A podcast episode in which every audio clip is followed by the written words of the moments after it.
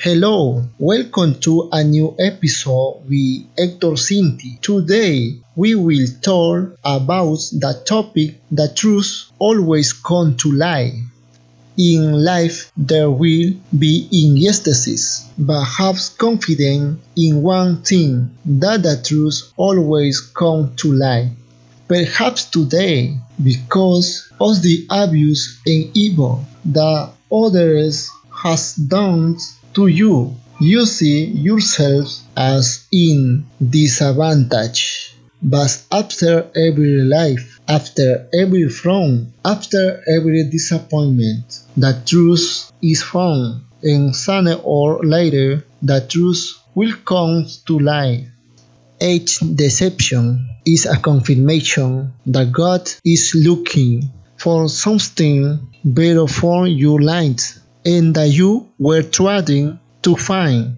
You found happiness in the wrong place because the one who loves you doesn't disappoint you, doesn't lie to you. Remember this after every life, after every front, after every disappointment, the truth is found, and sooner or later it comes to light. Deception is God's way of redirecting you away from those whom can harm your work, away from those wanting they are too smart to get away with it.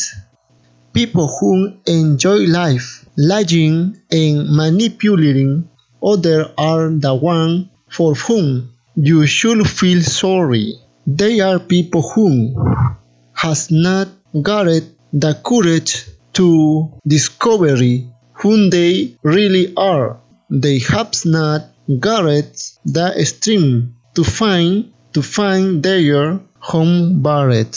They will always want to find choosing an easy way out, using order in the weakest way, dealing with problems using you and sadly you have to be careful because those are toxic people.